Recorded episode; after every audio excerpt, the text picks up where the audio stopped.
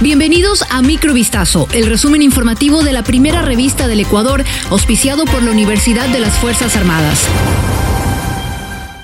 Dos coches bomba explotaron entre la noche del miércoles y la madrugada de este jueves 31 de agosto en Quito.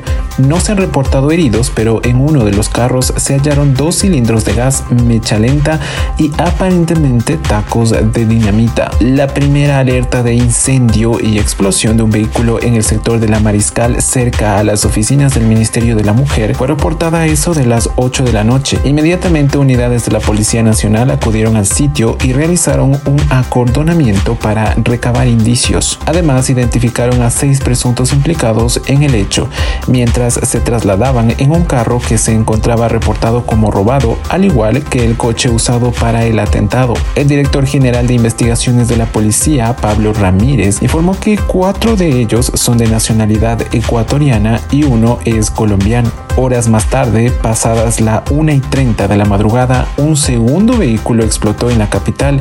El hecho ocurrió al frente de la Universidad Salesiana. Los incendios forestales que iniciaron dos días atrás en el sector de Tumbaco y Buembo continúan activos pese a los trabajos de control del cuerpo de bomberos.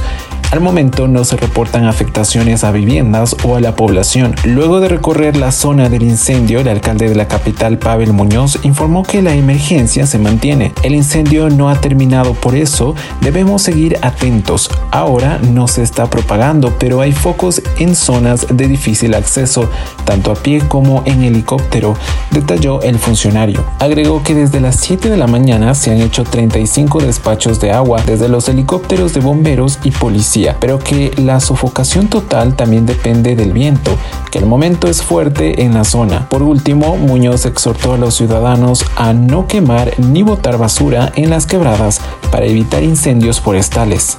La tarde de este jueves 31 de agosto se reportó un incendio en el centro de adolescentes infractores Virgilio Guerrero, ubicado al norte de Quito. Una gran nube negra comenzó a salir de las instalaciones del centro desde las 12. En videos virales de redes sociales se observa llamas en el techo de una estructura. Los bomberos de Quito comunicaron que un grupo de servidores acudieron al lugar en coordinación con la Policía Nacional para atender la emergencia. Por su parte, el Servicio de Atención a Personas Privadas de la Libertad, SNAI, informó que un grupo de internos incendió colchones, ante lo cual las autoridades del centro tomaron acciones para salvaguardar la integridad de los adolescentes.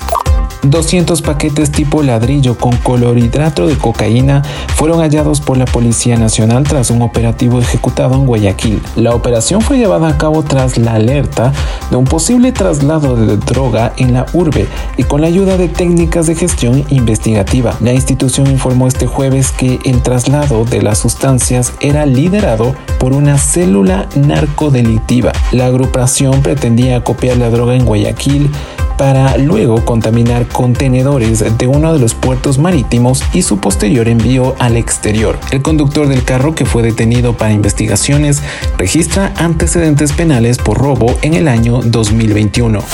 Desde Argentina se reporta un insólito intento de robo ocurrido en el zoológico Bubalco en la ciudad de Allen, provincia de Río Negro. Delincuentes se metieron a la jaula de un tigre blanco para hurtar una caja fuerte. El hecho que pareciera sacado de una película de ciencia ficción fue detectado la mañana del pasado lunes. Trabajadores del zoológico se percataron que la puerta de ingreso a la jaula estaba violentada.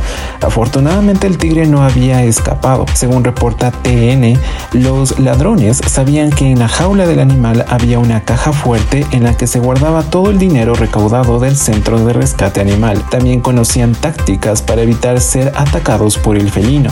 Manipularon los cables y rondanas que hacen cambiar y abrir los carriles de compuertas. Luego colocaron a los felinos en otro sector alejado de la celda a la cual querían ingresar. Señaló Mario Figueroa, subcomisario de la Unidad 54 de una zona rural de Allen, al medio antes citado. Microvistazo fue auspiciado por la Universidad de las Fuerzas Armadas. Volvemos mañana con más. Sigan pendientes a vistazo.com y a nuestras redes sociales.